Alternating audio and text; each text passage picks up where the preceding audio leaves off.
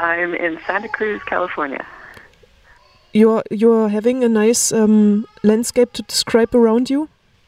Um, yes, actually, it's it's extremely foggy today. We we were also up in San Francisco for the last month, and the the fog is kind of unbelievable. It's it's really similar to where uh, uh, we also have a little house in Iceland, and it's really similar. Like very thick, intense, mysterious fog comes blowing in up the coast, and in San Francisco on on the far west side of town. Um, it doesn't really blow away. So we haven't really had summer in the last month. So the weather getting after you from yes, Iceland to so- California.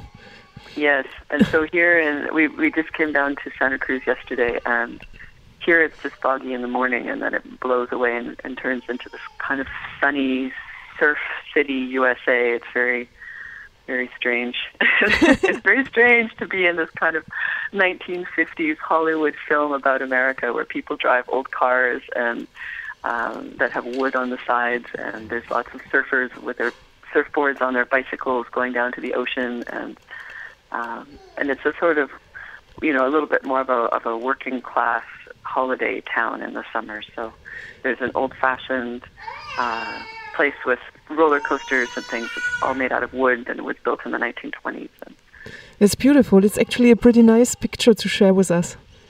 mm.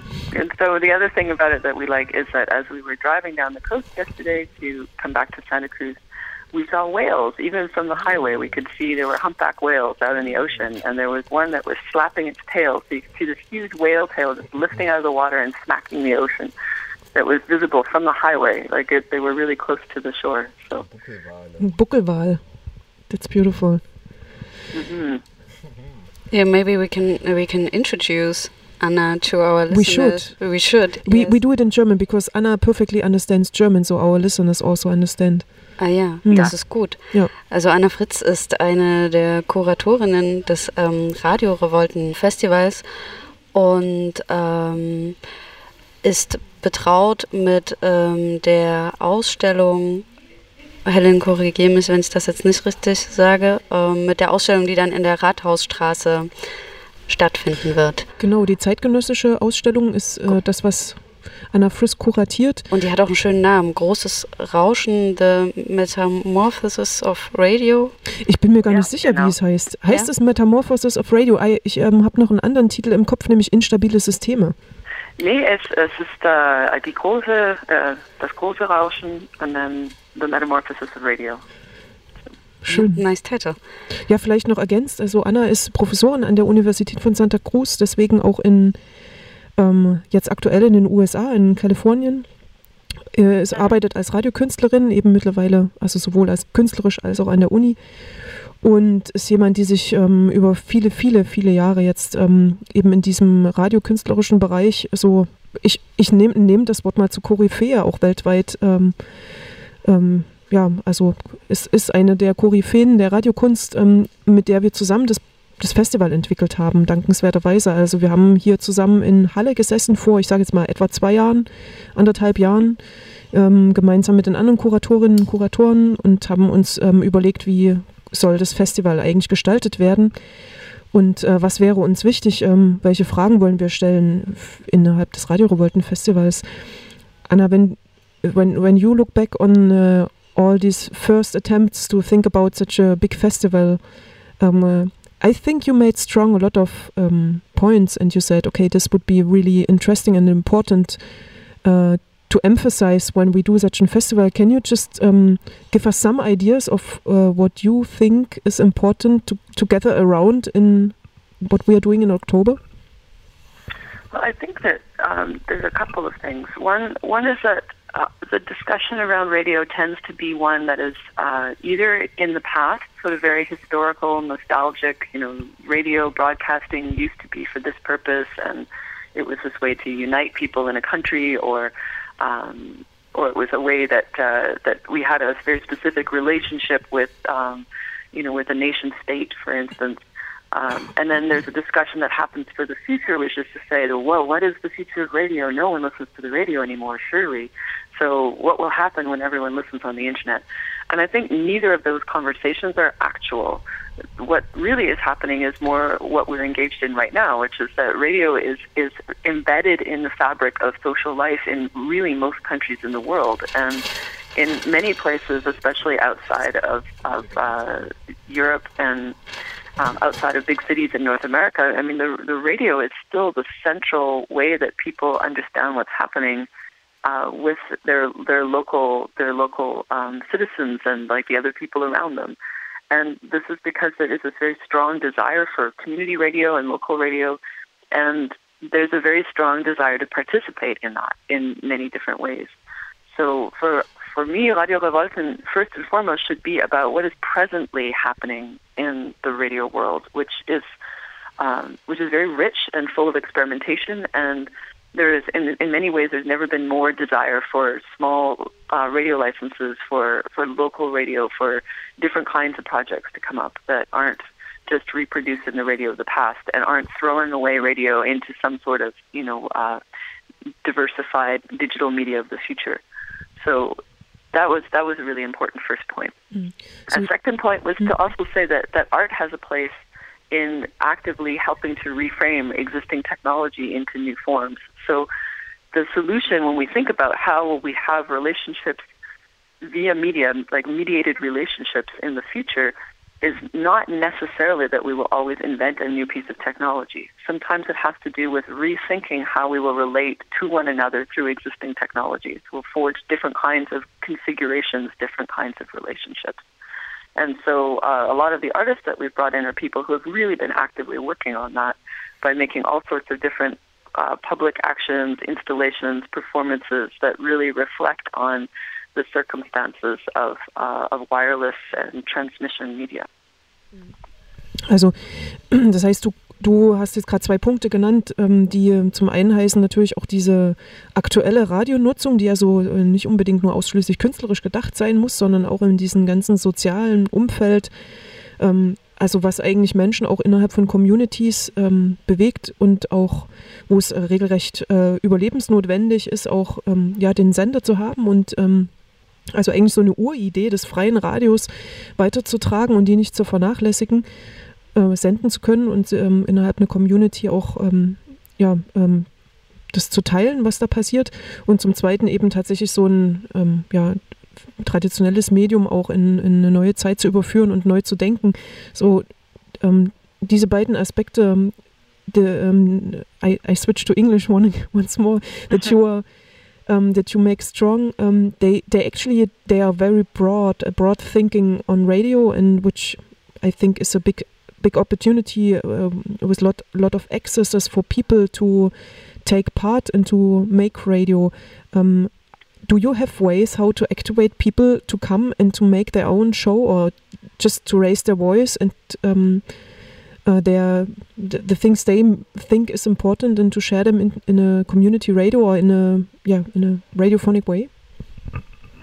Well, some of those are, are things that we have from, you know, Tetsuo Kogawa and other people in the 80s and the 90s who really started working with micro radio, so using very small transmitters and inviting people to to come and be part of making radio that is that has a very small broadcast reach, so narrowcasting, as they say. So using a transmitter that might only reach, um, you know, one city block instead of the entire city.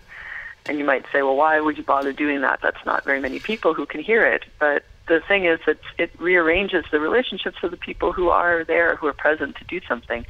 So suddenly the relationship of listeners and senders is broken down, and, and we're able to say, oh, well, the person who's listening is also someone who can kind of immediately respond or do something.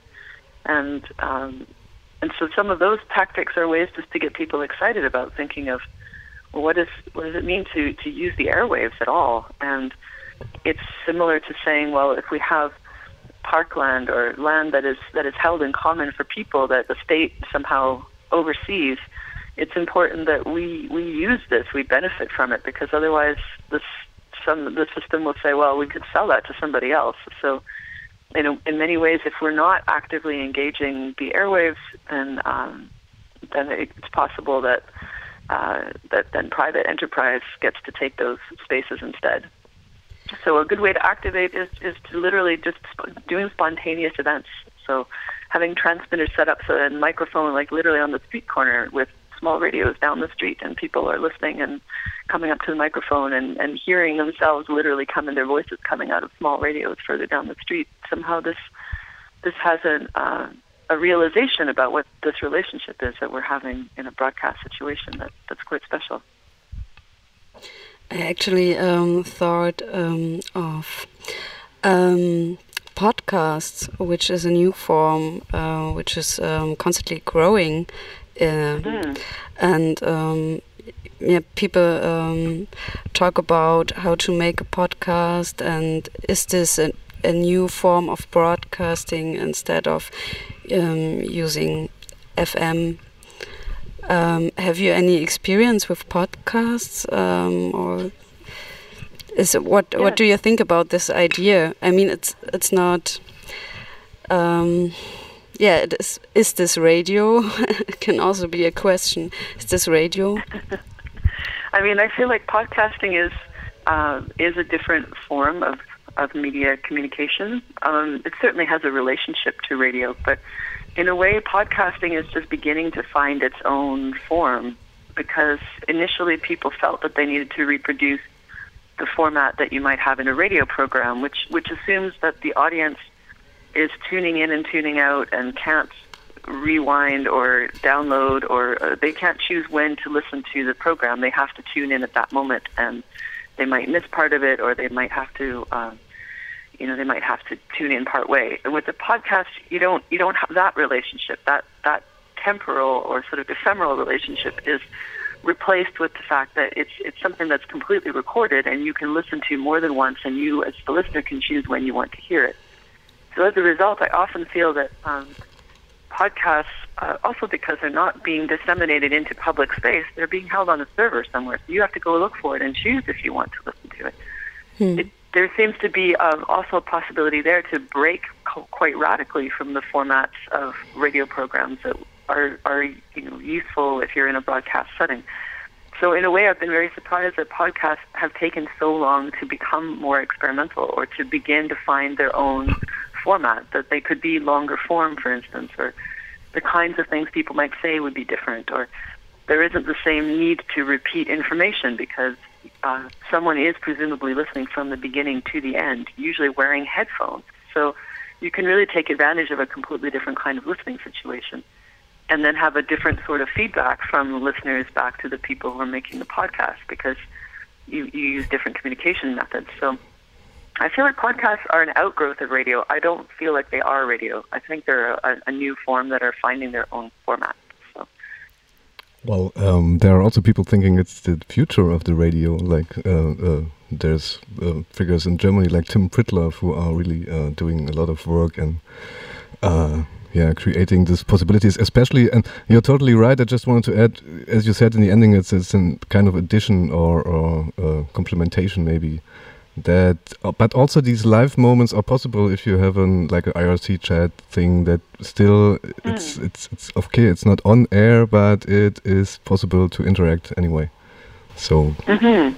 that's what I wanted to add yes I mean what's special about radio for me uh, the, the reason I get excited about turning on the transmitter and being on the airwaves is that it is this live moment it's very present moment that we share with people that we can't see so it's this um, it's this exercise of imagination on all sides where you try to imagine who's speaking or what, what they're speaking about or who's listening or who's responding to you via via email or Twitter or letters or call in or whatever it might be. But you have this this interesting relationship that isn't visual, but it's still very present. And um, and so that aspect of radio is super important. That's the reason why I still feel that uh, having a terrestrial broadcast has the serendipity to it, the spontaneous element. Someone might just find the signal for a period of time, and you have no idea who that person is. And that's someone who can really trip over your program or trip over the the, the stream and um, and not necessarily go looking just to hear something they already know they're going to like. It's someone who might find something they've never heard before. Yeah. Um, because you, you said it, and I love this word. We, maybe we have to translate it for the German listeners who don't know this word. Uh, serendipity. Das ist, das ist die unerhoffte Entdeckung. Man, man forscht für, für etwas, man sucht nach etwas und findet etwas ganz anderes, was viel schöner ist. Das ist Serendipity. Uh, but yet, ich hätte das überhört. Danke, Jan. Na, gerne. Deswegen sind wir ja hier.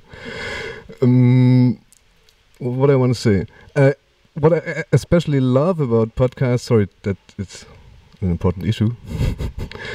uh, it's it's it's the length. It's because in radio still we have free radio, we have community radio, we can do anything. Yet we are, at least at Corax or the other community radios that I know of, are limited to a certain format that a show is one hour or one hour and a half and then you have to of course it's on, on one hand it's good you have to concentrate you have to think about what what what will be part of the show but it for sure after 60 minutes is finished.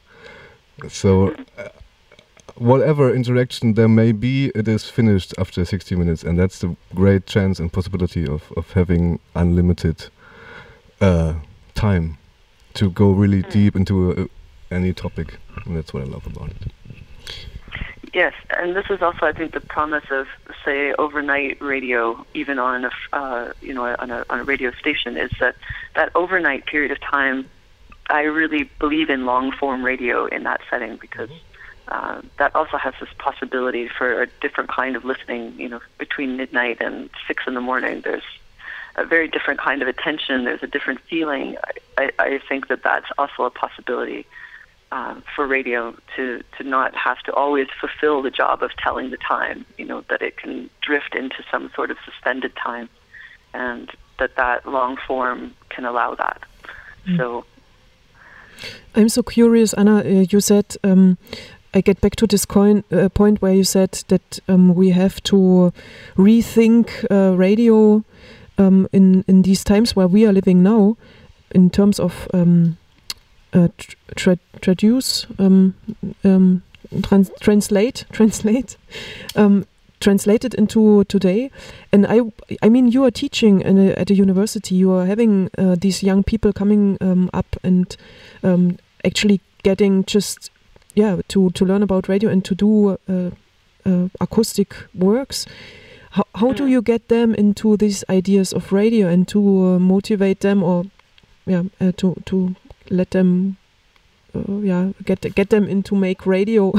Or, or, do they make radio? I mean how are the young people which with whom you are working with um, thinking about radio? Well these uh, the students that i'm teaching who are undergraduates they which means they're between age 17 and 22 most of them um, they are they're film students. They're in the film and digital media department. So I teach sound production, and a part of that is is radio and podcasting and that kind of thing. Um, and they're actually extremely excited about all kinds of analog equipment. Everybody wants to release uh, their music on cassette tape. I mean, there's a boom in cassette tape releases at the moment. There's never been more vinyl being cut in the last 25 years as there is right now. So there's more records being made than ever before. So actually, the the obsession that everybody has is to talk about um, analog equipment. And one of the things that I do is, is do a bit of a survey of different kinds of media of sound reproduction and transmission. And so I bring in quite old um, old turntables that play records on 78 RPM and I bring in little transmitters and um, old uh, old cassettes that we can take apart and and and sit and splice tape and that sort of thing. And just it's the favorite part of the course for the students, absolutely. So my impression is that um, those people who are growing up as so-called digital natives, who have always had this access to digital technology, are really often hungry for um, an experience with very material analog kinds of media. So I I see that their interest is to combine those things in the future. And two of my students actually did a really nice uh, project or did really nice projects around um, community radio. And we have a, um, a very successful long-running pirate radio station here in Santa Cruz, Free Radio Santa Cruz, which has been going since the late 90s. So, um, so it's almost 20 years now they've had a pirate station in town. And uh, one of my students did a did a really nice documentary installation um, around that, and is now going to start doing a program on the pirate station. So you can say that I've been a good or a bad Yeah, influence, depending beautiful. on what you think. but, but there is also a very good uh, college radio station that's part of the university, which is um, both campus and community members, and its reach is the entire Monterey Bay area. It's actually an enormous signal. It's almost, um, um, I think it's something like 50,000 watts almost. It's a very big station for a community and campus station. So uh, there's real enthusiasm for radio here, definitely. Um, I, I feel like uh, since I showed up with this, um, not just a sort of interest in sound, but also a specialty in radio, I just feel like students just keep showing up in my office to figure out how they can get involved in radio. That's often the question they have. I, I don't have to solicit them really; they they come to me. Great. Yeah. So I think there's real interest. There's real excitement about it. How is it possible there's a pirate station for 20 years without? Well, they did get busted a couple of times, Oh. but they um, they they just don't they don't attract the ire of the FCC, which is the licensing body. So nice. they just continue. They continue. Nobody So- complains here, so nobody in town minds them. People are happy that they're here. So We're sending no our best regards to all the pirates out there. Yes. so, but I should also say that Santa Cruz is a particularly liberal, progressive little town. You know, there's only 60,000 people here, and, um, you know, I mean, San Francisco, everybody thinks of as being very, um, very left wing for, for an American city, but Santa Cruz is even more so. It's, it really has a history of being very relaxed and um, people can kind of really do their thing here. So it makes sense to me that a pirate radio station has survived for so long here. Ja, ich wollte nur kurz auf ähm, Deutsch vielleicht kurz sagen, dass es, ähm, dass ich es interessant finde, dass jetzt eben, wir haben eben über Podcasts gesprochen und ist das Radio und über diese, was dem eben fehlt, Serendipity. Ja, also dieses Moment, äh, also einfach anzuschalten, vielleicht auch mal die Frequenz zu wechseln und was zu finden, möglicherweise würde ja, ähm, die Diskussion kann sich ja hier zwischen dem 1. und 30. Oktober weiterspinnen. Und gleichzeitig ähm, ja, erzählt uns eben Anna, dass es ähm, eigentlich regelrecht eine Sehnsucht von Studierenden gibt, ähm, wieder ähm, Analoges ähm, in der Hand zu haben und Materielles und, ähm, und vielleicht auch eine Sehnsucht danach, dass was ähm, da ist und, und, und dann nicht mehr da ist, also verschwindet. Ähm, ich zumindest nehme ich diese Sehnsucht auch manchmal bei mir wahr. Und ich habe auch noch so ein ganz altes Radio zu Hause stehen mit so einem ähm, Radio with a Green Eye. Und du bist noch kein Digital Native. Äh, Oder? Nee, nee, eigentlich nicht. Nee, ich habe den Computer später. Nee, aber ja. Okay. I, I have a question, Anna. Um, one thing I, I yeah, I think we talked about it when you have been to Halle, and uh, I always said we, we have to record this. So now, I just try to make you answer the question: What is radio art? this is always the, the $500 question. Yes. Please describe the parameters of radio art and please police the parameters of what is what counts as radio art and what does not. In three sentences. Uh, Well, radio art, I suppose, um, there are a couple of ways to think about it. Um, if uh, I, again, I like to refer to our, our friend Tetsuo Kogawa, who will also have a presence at the festival, though I don't think he's coming in person.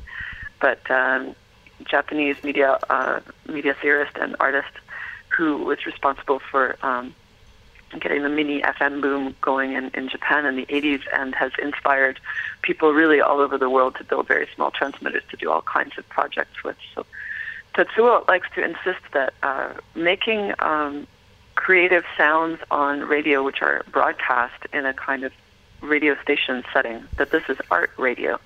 And that radio art is actually when you are manipulating the electromagnetic waves that uh, uh, themselves as, as, as a kind of sculptural form. That, for him, is radio art. For me, radio art is uh, is something that takes place, um, maybe sonic, but might not be, um, because I would include both these these making sounds in a broadcast setting that are uh, that are experimental, as well as these manipulations of uh, of the actual electromagnetic waves. But um, but it's it's using the circumstances of broadcast and of electromagnetic transmission as uh, as artistic material, and doing so in order to have uh, and, and to draw attention to these relationships that we have with people and with things over distance. I remember we also had a chat about this um, bildende Kunst, and uh, that there was um, also something like um, that it's a form form of bildende Kunst, but in radio. I I'm, don't don't know if I remember this right. Do you remember, Anna?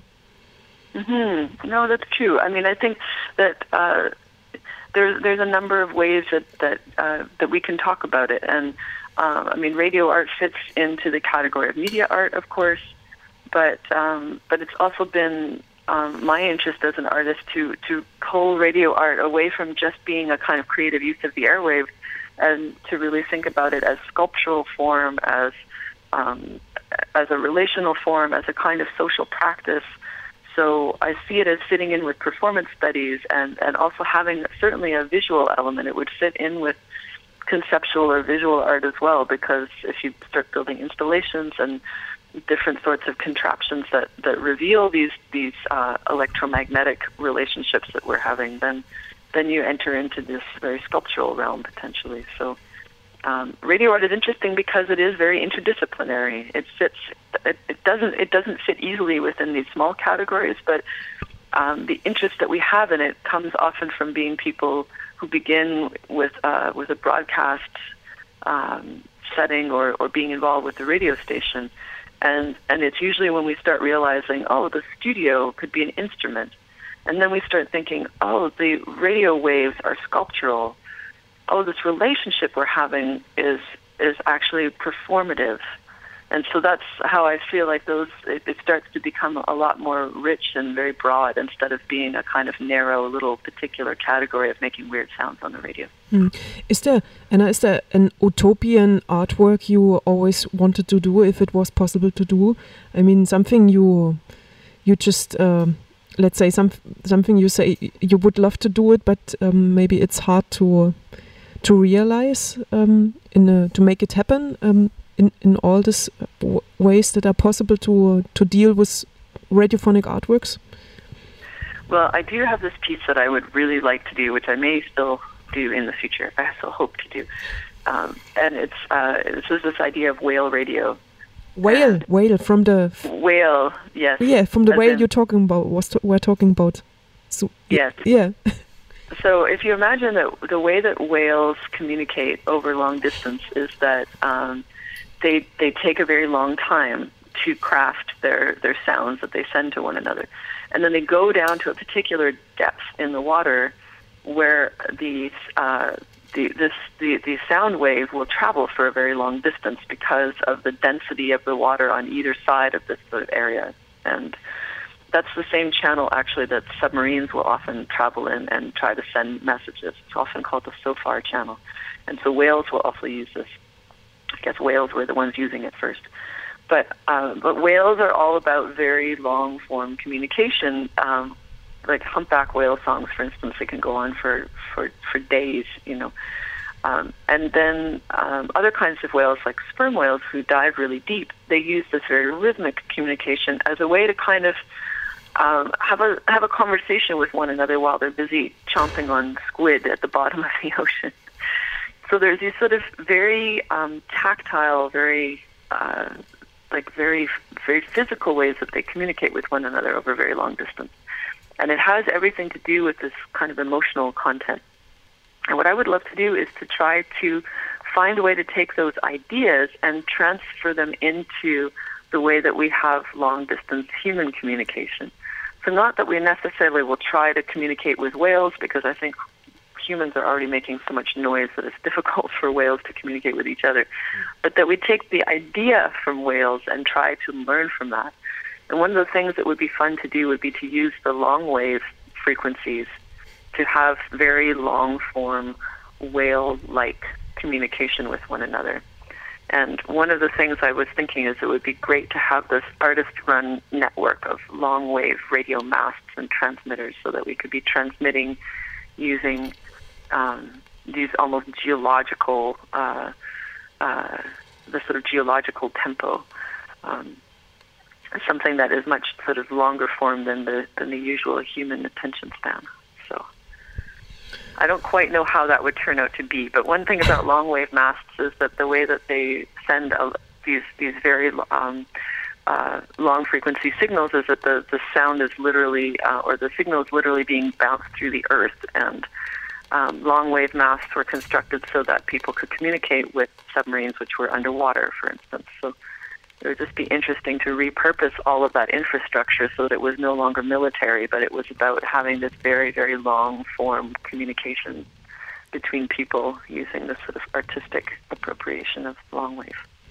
I think, Anna, there's no problem. In, in 10 years, in 2026, we just make another Radio, uh, Radio World Festival and we use, use two, two cities uh, to do this on the Atlantic and then maybe we can You can just make well, this. There, there is a long wave mast on the west side of Iceland, which is no longer really being used, and it was the tallest freestanding structure in Europe for a period of time because it's such a tall mast. So we've been having a look on this, didn't we? Just later in this, uh, uh, earlier in the day, uh, we saw such a long. Something similar. Something similar. Anna, thanks a lot. Um, it's it's really nice to talk to you. We are. Oh, it's great to hear your voices. I'm looking forward to coming. Yeah, actually, Anna, we are like uh, I think six or seven people here in Corax, um, and we've spending like since yesterday morning at ten o'clock together, and I think like fifteen people coming around, and some of them really staying many hours, and um, it's been really nice. Uh, it's also you have the last word actually, because I mean not the very last. We will um, play some some artwork still until midnight, but you're the last person we are talking to, and um, this, I find this very beautiful also because uh, you are really also a central point where, where we think about what we want to do with this uh, festival and everything. So we look very much forward to have you here. Actually, I'm not sure, but Konrad is is he also around or? Um, he's he's here with me in Santa Cruz, but he's not he's not right here at, at the moment. Yeah, so we we have another artist also in uh, Santa Cruz, so we just take the chance in in another moment to uh, to catch catch up with him and to talk a little bit about um, his his thinkings on radio. But um, for right now, I would like to say goodbye and thanks a lot. Ja, und vielleicht noch ein Hinweis. Anna, you will play at the Radiophrenia Festival I read yes. before, yes, on the 29th of August. Is it right? Yes, I, I'm doing a. I'm making a commission for them, so uh, I won't be there in person, but um, but they've commissioned a piece for me, so I'm I'm busy working on it. It's all about packing dreams, actually. Ah, Packing Dreams, okay. Ja, also ähm, alle, die uns jetzt gerade hören und ähm, neugierig sind, ähm, können vorher schon auf radiophrenia.scot ähm, ja. Ähm, genau, am 29. August ähm, ähm, ja, eine Radioarbeit hören von Anna Fritz. Mhm, ganz neu. Schön. Anna, have a good day and uh, see you soon. And listen Thank to you, you soon. I look so forward to coming. It was so nice to hear all of you. Take care, Anna. I've been listening in. Okay. See you, see you very soon. soon.